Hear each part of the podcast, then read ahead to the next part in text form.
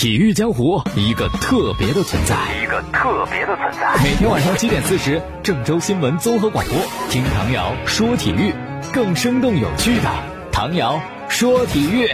各位听众朋友，大家好；还有蜻蜓的网友朋友，大家好，欢迎收听唐瑶说体育。今天还得先说国足选帅的事儿，大家不会觉得听烦啦？不会的，对吧？因为每次都有新的内容嘛，哈。我们来说一说这个官宣的时间。今天还有我的同事问我什么时候宣布呀？我说一月五号，他又问王宝山有没有可能呀？我说可能性不大吧，但是可能也有点可能。他说那是好事啊。我说怎么好了？他说这没什么不好呀，不影响签约。我说影响啊，是吧？国家队主教练他不兼俱乐部的主教练。哦，我那同事说那这是有点问题。好了，这题外话，我们要说的是官宣时间。大概在一月五号，五号的时候呢，新一届的国家队就要集合了。你那个时候没有主教练，怎么可能呢？所以我们就等着吧。大概在五号这天呢，足协会开新闻发布会，而且基本上确认吧，会正式的聘请李铁为新任的国足主教练。李铁跟王宝山还有李霄鹏呢，是在二十六号的时候进行了公开的面试。上周五已经把这个教练人选提交给了总局，现在就等呢总局批复。不过啊，网络上的各种文章都说，据了解，李铁成为国足主帅的可能性最大。我就在想，这个据了解是打哪了解的？是自个儿分析出来的、猜出来的，还是有内部消息透露出来呀？如果说啊，是我个人我分析的，我的自己观点，就这个不够稳，是吧？如果是内部消息透露出来，啊，这个是比较稳的。但是怎么讲呢？都说足球是圆的，足球选帅这事儿它也不扁，啊，也挺圆的。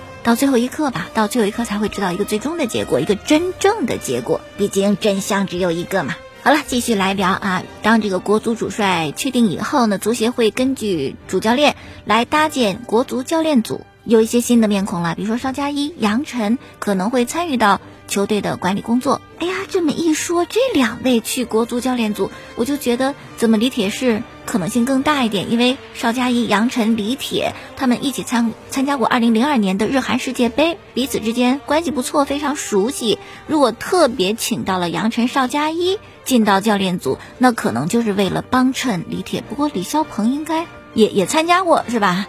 但是由于李霄鹏公认的最没戏，所以呢，李铁的这个可能性还大一点。除此之外呢，之前还有说，呃，李铁在武汉卓尔及河北华夏幸福一起搭帮共事过的郑斌、庞丽，也有望成为中方教练组的成员。我觉得。这点儿还行，就一群专业性比较高的、熟悉度比较高的人一起工作哈，可能真的会对中国足球有有一点提升和帮助。此外呢，现任中国足协技术总监的克里斯也会成为教练组的外籍顾问，那基本就是土洋结合的教练组了。看一看这样的教练组带领的国足冲击二零二二年的卡塔尔世界杯到底灵不灵？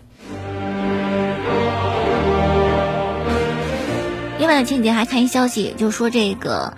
国足的集训名单啊，怎么确定呢？不是教练定的，是足协推荐，然后由那个专家团去评定。那是不是也感觉有点奇怪？通常来讲，国家队的成员由国家队主教练来定，怎么足协推荐专家定呢？那专家团去当教练就好了吧？但是话又说回来，是吧？我们从侧面一个比较调侃的角度来想，也是好事儿。毕竟之前的国足啊，集训队员都是主教练定的。也没见踢得好，也没见能够进世界杯。那既然教练定的不灵，咱们由专家团定定看，也许他灵呢。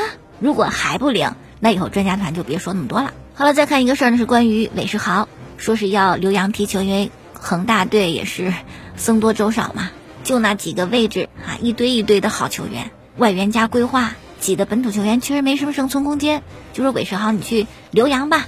去哪儿呢？当时说的是格拉纳达，但由于格拉纳达是一个西甲的小球会，西甲的小球会呀，就是钱少哈，因为财政问题没有办法支撑韦世豪加盟，这就算了哈。但上一周说另外一家西甲球队特别特别接近跟韦世豪牵手，包括恒大高层、韦世豪的经纪公司团队都飞到西班牙跟对方进行了深入的洽谈。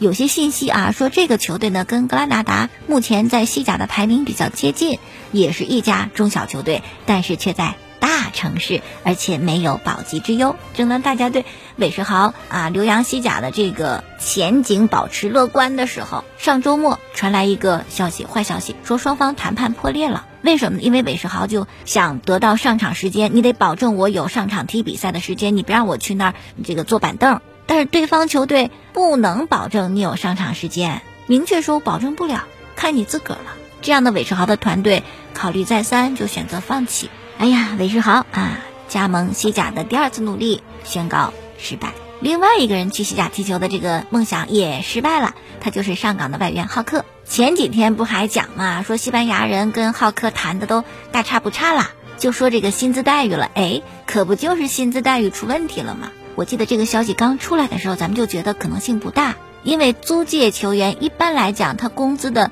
一大部分，或者有的就整个工资都是由原俱乐部承担的啊，那个俱乐部就象征性的给一些租借费用了了的。我们就想，上港你花着这么高的钱，然后你去让浩克帮别人踢球，是不是有点傻？不太可能。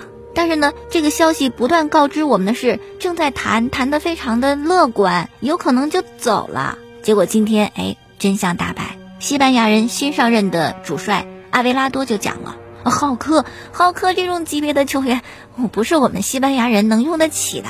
你那么大牌儿，是吧？而且工资还那么高，支付不了。其实我觉得也是上岗在使绊子啊。浩克想去，你要是硬拦着吧，球员心里不愉快。咱不拦着，让你去谈，但是我只承担百分之七十的薪水，剩下百分之三十让西班牙人拿，我不全承担。但就这百分之三十就把西班牙人给压垮了，拿不出。所以说呢，浩克还得跟着上岗进行冬训，大概在一月四号就归队了吧。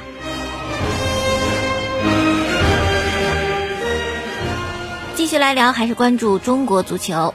嗯，上周呢是在北京进行了中超俱乐部投资人的一个会议，很大一个事儿就说到这个薪水的问题。本土球员税前最高年薪一千万，说实在的，我也觉得有点多。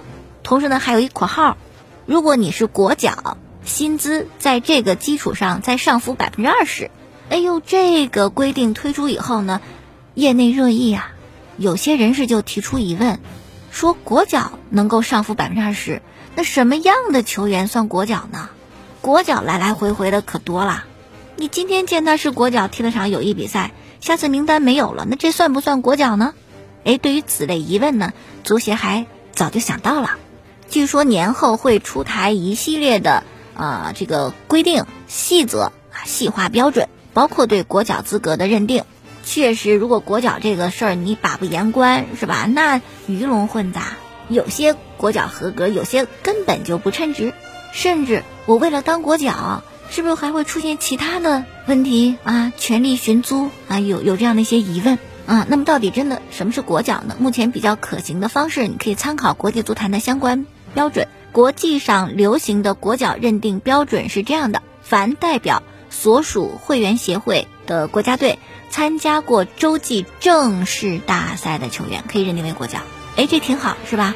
你别说什么，哎，入选过国家队集训大名单，参加了热身比赛、友谊赛，偶尔亮个相，甚至没有亮相，你这进大名单就算国，这都不算了啊！必须得代表国家队参加过洲际正式大赛。那么足协呢，还多了一个心眼儿。除了这个标准之外呢，还得看你的态度。哎，你对国家队踢球这诚意怎么样，也得进行辨别。如果诚意不够，是吧？把你选进去了，你说我有伤，你又走人了，踢一场比赛不好好踢了，这都不行。甚至以后但凡出现什么疑似炸伤或者其他的推脱行为，以后根本就不再要你了，不让你再成为国脚了。你不稀罕不是？我们还不稀罕你呢。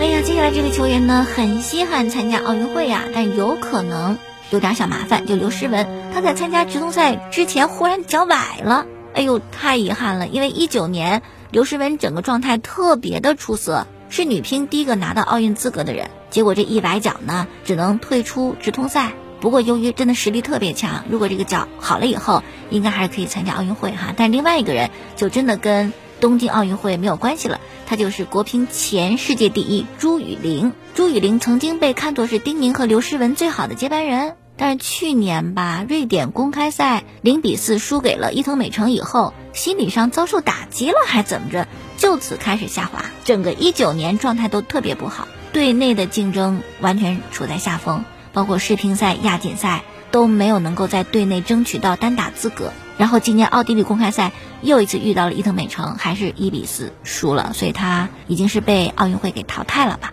不过我觉得也不用灰心，因为毕竟丁宁刘诗雯年纪大了，参加完冬季奥运会以后，恐怕也要告别这个舞台。剩下的还应该是像陈梦啊、孙颖莎、王曼玉、朱雨玲、陈梦吧，啊，就他们在争，还是要继续努力的。说到告别，总是令人心伤，而每到年末岁尾呢，告别的事儿还真不少见。周一的天下足球，哎呀，据说又弄哭了好多球迷，又掀开了他们足球的记忆，恨这个岁月催人老呀！一九年的世界足坛，太多太多球星，他们告别了赛场。托蒂、斯内德、范佩西、施维因施泰格、哈维、托雷斯、弗兰、里贝里、比利亚、切赫，真的日复一日，年复一年，我们都是匆匆过客。不管你怎样辉煌，总要转为平淡，继而离开，总有说再见的时刻。其实，当他们离开的时候呢，你会发现，我们印象当中最清楚的画面、最清晰的颜色、最深刻的记忆，还是他们曾经青春年少时。那就这样呗，不用记他们离开的样子，只记得他们风华正茂的样子就好。也曾经是我们风华正茂的样子。哎，说到风华正茂啊，我今天又看到一张图片，有四个人：梅西、小罗、大罗、马拉多纳。然后问说，如果这四个人都各自在自己的巅峰时期，论综合的能力，谁最难防？这问题问的不好，不是同时代的，又是关公战秦琼的问题，而且就是做这道题的人，他也是感情因素可能占的更多一些。谁单纯的从技术层面去判断呢？而且你判断的依据是他们所在俱乐部的一些成绩，还真不是纯个人，因为你只要在俱乐部，就有这个俱乐部的战术体系、队友对你的支撑和帮助，你可能换家俱乐部就没这么好。但是让他们单独拎出来，就完全个人对个人一对一的去比也不可能。所以说，这就是一道自娱自乐的题吧。我觉得这个答案哈，完全取决于做答案这个人的年纪。你要有五十岁，你可能会选马拉多纳；你要十八岁、二十岁，你可能会选梅西。我们做的很多事情都是有情感因素在里边的。不过呢，梅西也真的很强啊。有一个统计，就过去十年五大联赛的进球数和助攻榜。哎，有一个盘点，结果在这十年当中呢，梅西在联赛里边打进三百六十九球，